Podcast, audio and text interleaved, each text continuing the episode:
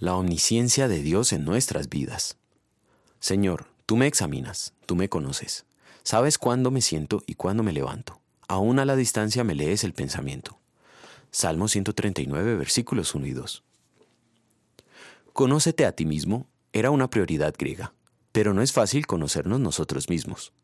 Joseph Luft y Harry Inkman diseñaron un método conocido como la ventana de Johari para ayudar al propósito de llegar a conocernos. Sin embargo, siempre queda un área que escapa de tal conocimiento. Hay algo nuestro que no lo conocemos nosotros mismos ni los demás que nos rodean, pero Dios sí nos conoce plenamente. El Señor conoce cada uno de nuestros pensamientos, sabe todo acerca de nuestros sentimientos y actitudes y no ignora ninguno de nuestros actos. Inclusive, sabe lo que diremos, pensaremos, sentiremos y lo que haremos en el futuro. Tal conocimiento es incomprensible para nosotros, debido a que estamos limitados por el tiempo y espacio. El conocimiento pleno que Dios posee de cada ser humano es una amenaza para los pecadores impenitentes no arrepentidos.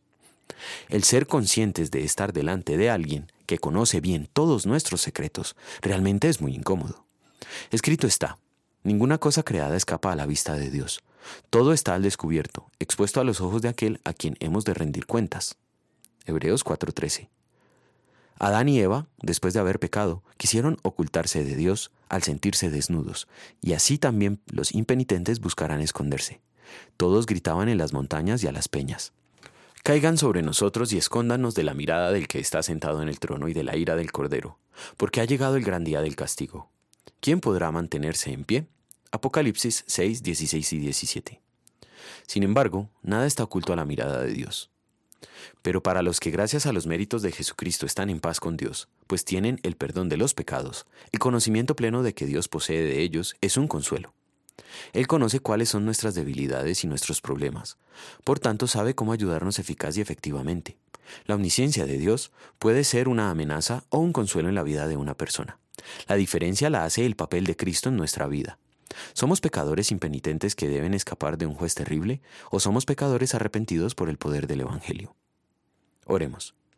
Señor, gracias te doy porque siendo un miserable pecador, hijo del Adán caído, soy merecedor de todos los males, pero en tu gracia y por los méritos de tu Hijo has hecho de mí un heredero de la gloria eterna. Amén.